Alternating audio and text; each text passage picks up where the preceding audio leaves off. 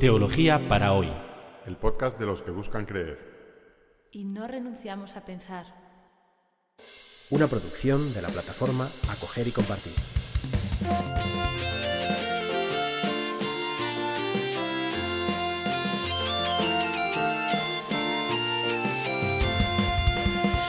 Bienvenidos al episodio 54 del Teología para hoy, en el que seguimos con nuestro recorrido sobre la vida y las enseñanzas de Buda, comparándola o haciendo referencia a la vida y las enseñanzas de Jesús.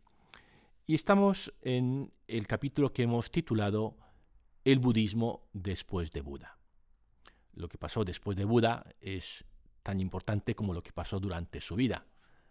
Al igual que podemos decir que lo que pasó después de la vida de Cristo es al menos tan importante o igualmente importante al menos que lo que sucedió durante su vida. El budismo es una, doctrina que fue recogida por los discípulos y discípulas directos del Buda que conservaron tanto sus enseñanzas teóricas como su práctica ética y de meditación en comunidades de monjes, sobre las que no sabemos mucho, porque las escrituras budistas, como hemos dicho ya, no se compilaron hasta pues, unos tres siglos después de la muerte del Buda, tres o cuatro siglos después eh, de la muerte del Buda. Y por lo tanto, eh, es una edad bastante oscura, pero suponemos que, que el movimiento budista no, no fue un, gran movimiento, no, no implicó muchísimas personas ni la transformación de, grandes culturas. Eh, el budismo, en este sentido, eh, corrió una suerte mm, parecida a... parecida. Nunca fue una religión perseguida como fue el cristianismo durante el Imperio Romano, pero sí que eh, encontró su difusión o su gran difusión gracias a la decisión de un emperador, como sucedió con el cristianismo. Recordamos lo que sucedió con el cristianismo y es que eh, el cristianismo es una región perseguida y por lo tanto minoritaria hasta el año 313 después de Cristo. El año anterior, en el año 312, había habido una batalla, la batalla del puente Milvio, un puente que hoy está dentro de, la ciudad de Roma y que entonces estaba a las afueras. Eh, esta es la batalla definitiva cuya victoria asegura causa el final de la guerra, la victoria definitiva del emperador Constantino contra su rival Magencio. Eh, y eh, el emperador Constantino atribuye eh, la victoria en esta decisiva batalla a la intervención del Dios de los cristianos. Y esto hace que, bueno, pues que, que él trate de favorecer al cristianismo y la primera y más importante medida que toma es el Edicto de Milán, un decreto que legaliza el cristianismo y otra serie de medidas que lo favorecen.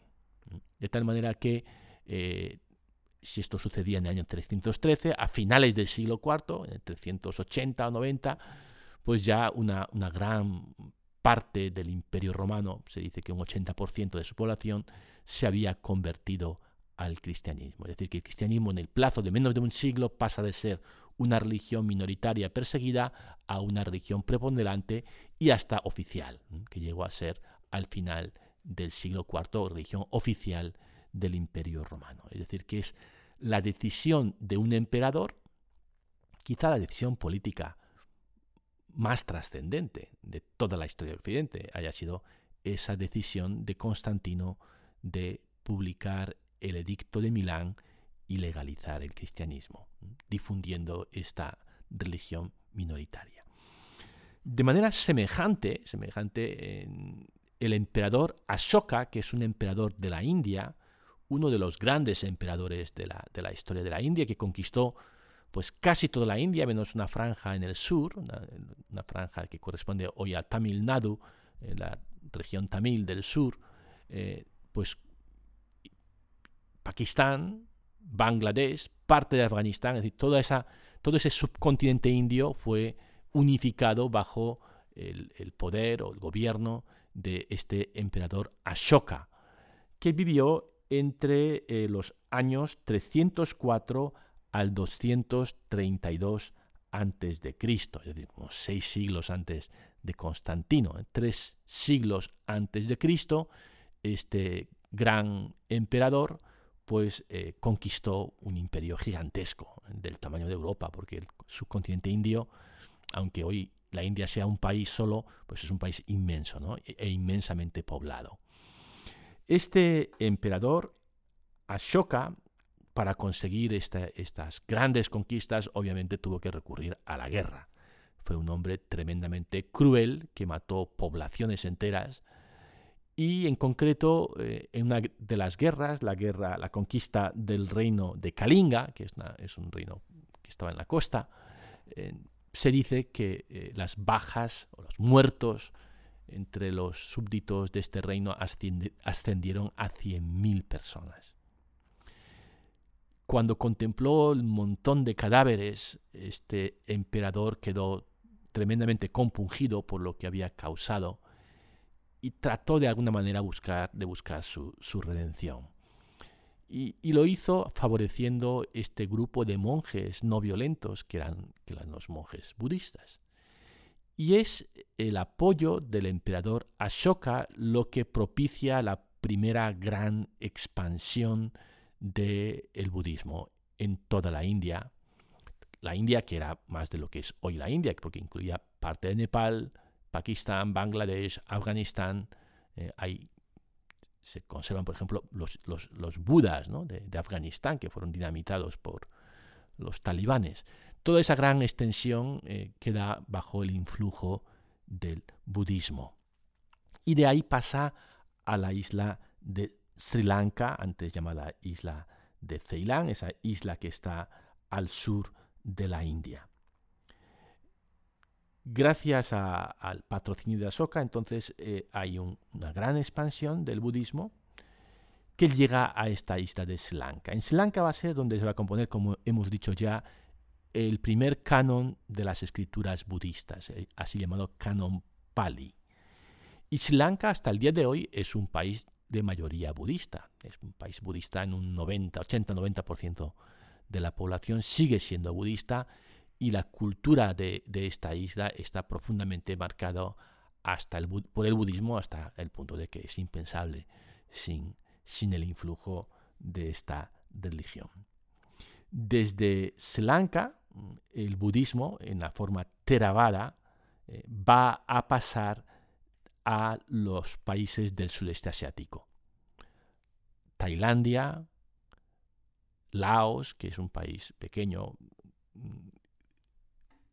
Myanmar, que está al oeste de Tailandia, y Camboya. Estos países siguen siendo hasta el día de hoy budistas. Y este conjunto de países, Sri Lanka, Tailandia, Laos, Camboya, Myanmar, eh, practican la variedad que podríamos considerar más antigua del budismo, el budismo Theravada, centrado en torno al canon Pali, a estas escrituras que son las primeras que se compusieron en la isla de Sri Lanka y que reciben también el nombre de Tripitaka, los tres cestos, puesto que los, estas escrituras fueron escritas en hojas de palmera y depositados en tres cestas. El Trabada insiste en, la, la, liberación personal a través de la vía octuple, como no puede ser de otra manera, en las cuatro verdades y la vía octuple, a través de una correcta comprensión de la realidad, una correcta forma de vivir, ética, y una correcta forma de meditación. En la tradición Theravada, la meditación recibe el nombre de Vipassana. A lo mejor han oído hablar de, esta forma de meditar, el Vipassana, que tiene que mucho que ver con la concentración en las sensaciones y en el aquietamiento de la mente a través de la respiración. Es una tradición propia de, la respiración y de la atención, ¿no? Atención a las sensaciones físicas, atención a, a, lo más, digamos, sensible de la realidad y a través de esa atención, o como dicen ahora, de ese mindfulness, ¿no? de, ese estar atento, pues uno alcanza eh, el estado de meditación que se pretende alcanzar. Así que, bueno, pues esta es la forma de, budismo llamado Theravada que se practica en Sri Lanka y en el sudeste asiático.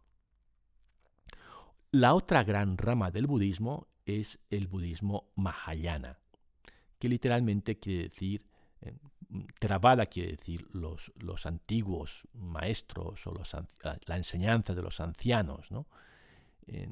el Mahayana literalmente quiere decir el, gran vehículo.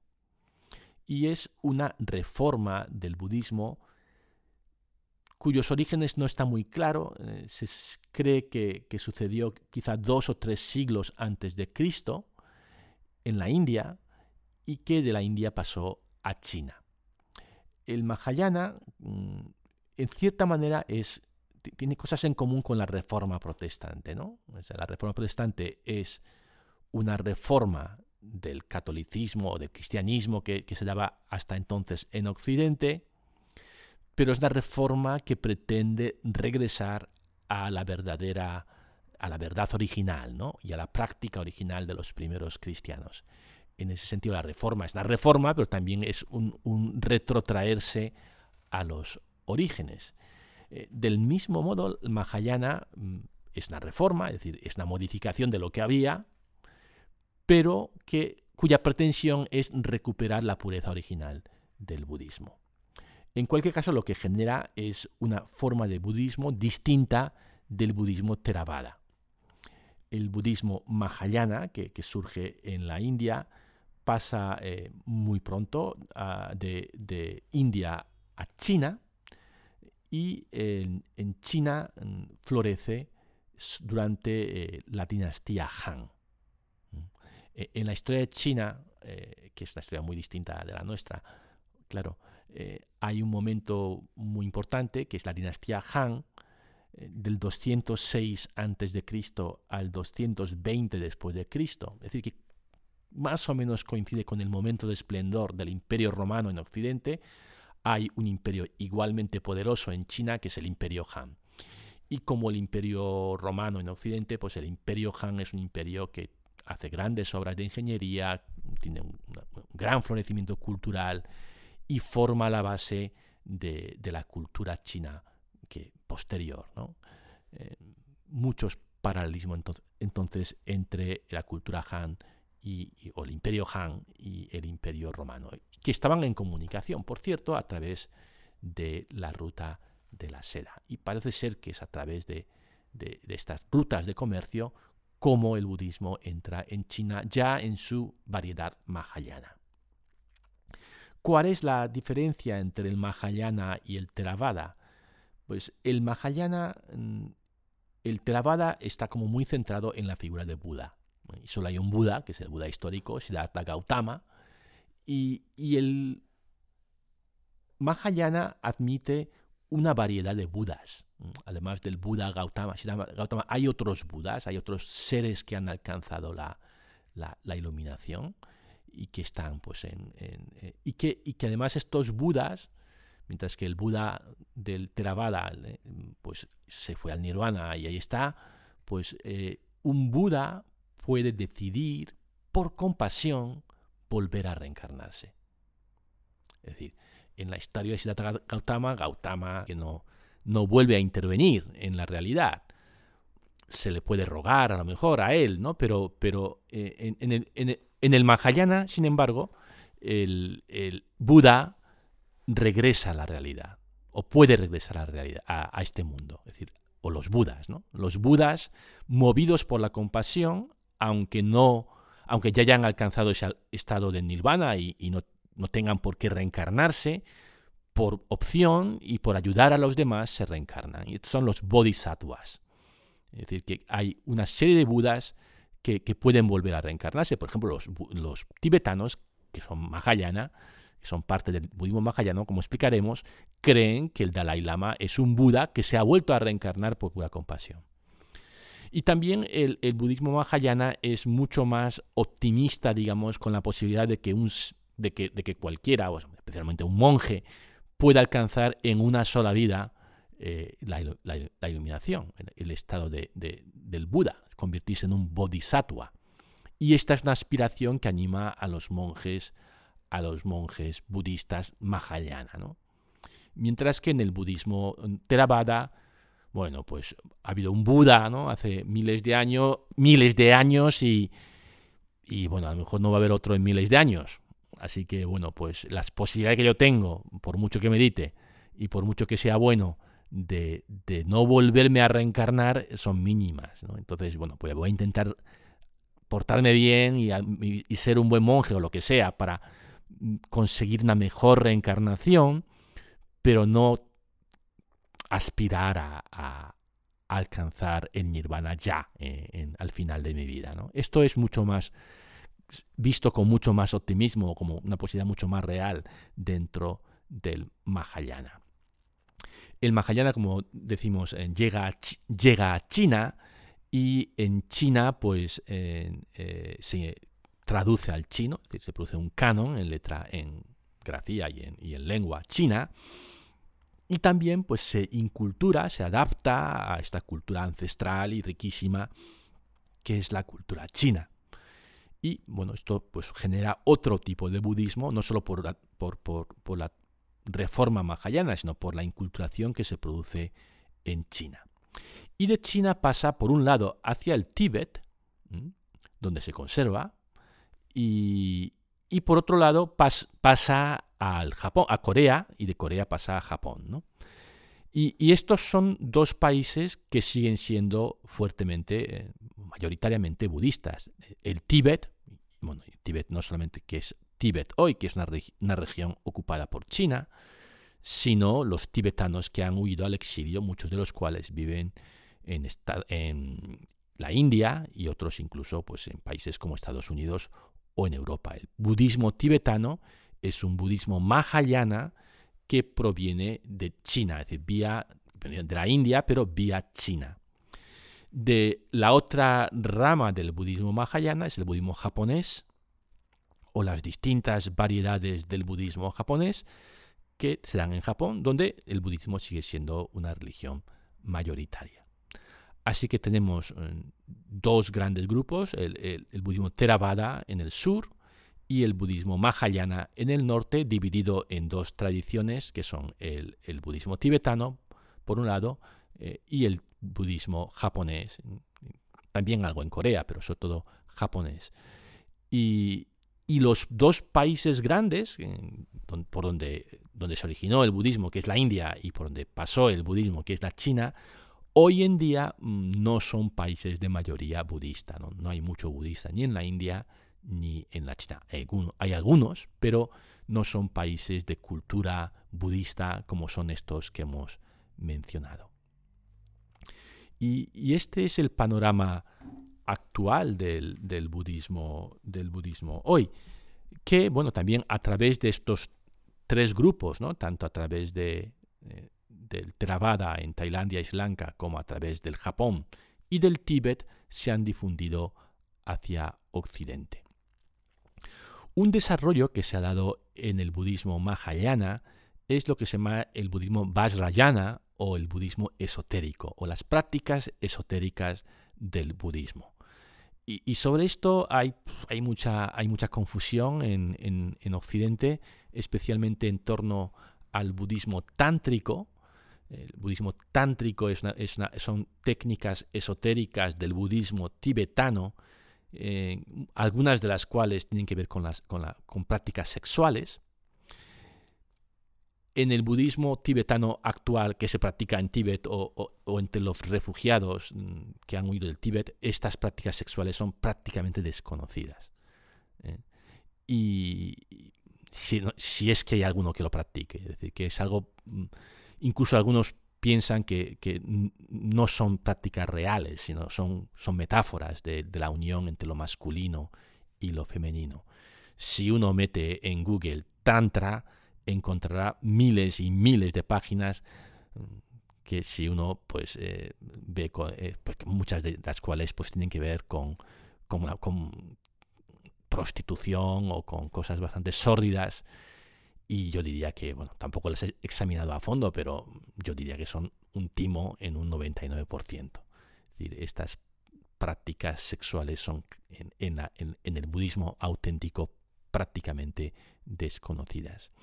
La mayor parte de las prácticas esotéricas consisten en recitar mantras, en algo muy parecido y bastante menos sexy que, el trantra que se vende, eh, mucho más parecido a, lo que es el rosario católico, que, no es prácticamente algo muy, muy excitante, ni tiene por qué serlo. Es decir, es recitar de forma repetitiva una serie de oraciones que sirven para acumular mérito, porque en el budismo esotérico lo que, lo que se cree es que es posible una transferencia de mérito del Buda o de los Budas a uno mismo. Es decir, que no, no todo lo tengo que hacer yo por mi propio esfuerzo, sino que puedo acogerme a los méritos del Buda. Y puedo conseguir esto a través de una cierta, unos rituales o de oraciones, como estos mantras, o realizando una serie de rituales que reciben el nombre de, budismo esotérico o budismo Vajrayana. Así que bueno, que el budismo Mahayana pues tiene también eh, elementos, elementos así llamados esotéricos, pero que nuestros elementos esotéricos no son nada extraño y excitantes, sino más bien pues estas, estos rezos. ¿no? Bien, y, ese es el panorama un poco oficial del budismo. Yo el budismo que más conozco es el budismo japonés, y, en el budismo japonés hay una gran variedad de, de, de grupos, de, digamos, de escuelas. ¿no? Tradicionalmente se habla de 13 escuelas, pero en realidad hay cientos. En dos de las 13 escuelas tradicionales son escuelas Zen o Zen en japonés, el, Zen Soto o Soto y el Rinzai. Y, estas, estas, escuelas pues insisten mucho en la meditación, eh, proponen una, lo que podríamos llamar, eh, lo que ellos llaman el jiriki. El jiriki es que tú te salvas por ti mismo y por tu esfuerzo. No tariki, tariki es tú te salvas por la gracia del Buda. Entonces las, otras escuelas que son mucho más que eh, esotéricas, entre comillas, eh, son más tariki. El budismo zen es jiriki. Tú tienes que meditar y hacerlo bien y así alcanzas la, la iluminación. El budismo zen en Japón nunca fue mayoritario, eh, pero sí muy influyente, puesto que eh, tenía el favor de los samuráis, la clase guerrera dirigente durante la época Edo, la época eh, que dura entre el siglo XVII y, XIX. y, bueno, es incomprensible la cultura japonesa sin el budismo y en concreto sin el budismo zen pero eh, el Zen como tal nunca fue una escuela mayoritaria. La gente, los campesinos, la, mayoría, incluso hoy, pues cree en otras formas de budismo un poco más amables. Y, aquí entramos en, en, el tema de, las formas populares del budismo, que es un tema pues eh, poco conocido fuera de los países budistas, pero que en estos países budistas es lo más importante. Si uno visita Sri Lanka o Tailandia, como he podido visitar en, este, en estos últimos meses, o, en el propio Japón, la gente lo que practica como budismo pues son, son formas populares de religiosidad, procesiones, eh, tocar las reliquias, em, hacer, eh, rezar ciertos rezos, que, muchos recuerdan a las prácticas del catolicismo popular. ¿eh? Y, yo creo que pertenecen un poco al acervo religioso de la humanidad, pues que tiene estos recursos, ¿no? Peregrinar, objetos sagrados, en rezos, en ciertas fórmulas que hay que recitar, y que eh, estos pueblos utilizan para ponerse en contacto con, con eso trascendente que ellos identifican como el Buda. Para terminar este episodio, mm, decirles que, bueno, pues que como he tratado de exponer, hay muchísimas formas de, budismo. Cada uno de estos grupos, en cada uno de estos países y cada uno de estos grupos hay distintas escuelas, muchas de las cuales pues mm, tienen poco que ver en, en doctrina, es decir, que por ejemplo, el budismo Yodo en Japón, que es una de las escuelas más, más importantes de budismo en Japón, pues enseña que no hay que aspirar al nirvana, ¿eh? sino que hay que aspirar a reencarnarse en uno de los cielos donde se encuentra uno de los Budas, que es la tierra pura o yodo, que es eh, pues, la forma como ellos conciben la, salvación. Es decir, que esto es una doctrina muy distinta de, otras escuelas budistas. Es decir, que hay muchas formas de entender el budismo, muchas formas de, practicarlo, tienen ese, elemento común, que es eh, bueno, pues la enseñanza del Buda histórico en torno a las cuatro verdades y el camino óctuple, pero después el budismo pues, se ha desarrollado en formas culturales muy distintas. y esto no es una tragedia para el budismo. Y sí es una tragedia para el cristianismo que los cristianos están divididos. Porque, bueno, pues lo de Buda es una enseñanza que Buda eh, entregó a sus discípulos y eso se ha ido desarrollando en una pluralidad de formas que hoy resultan incompatibles, muchas de ellas. Bueno, pues no pasa nada. Mientras que en el cristianismo eh, la voluntad de Jesús fue crear una comunidad que fuera un signo de la, de la humanidad reconciliada en torno al único Dios. Es decir, que, que justamente el propósito de la Iglesia como institución fundada por Cristo es manifestar por su unidad que es posible que todos los humanos nos reconciliemos en torno a nuestro Padre Dios. Así que el que los cristianos estemos divididos en católicos, protestantes, ortodoxos, sí es un escándalo, ¿eh? sí, sí es algo que hay que solucionar. Mientras que el pluralismo en el budismo pues no es algo que deba ser solucionado. Bueno, pues terminamos así este episodio, que ha sido más un recorrido geográfico e histórico, informativo más que profundamente teológico, que yo creo que no lo ha sido, pero yo creo que, también es bueno tener un poquito de culturilla sobre cómo, cómo están estas cosas en el mundo. Nos vemos la próxima semana.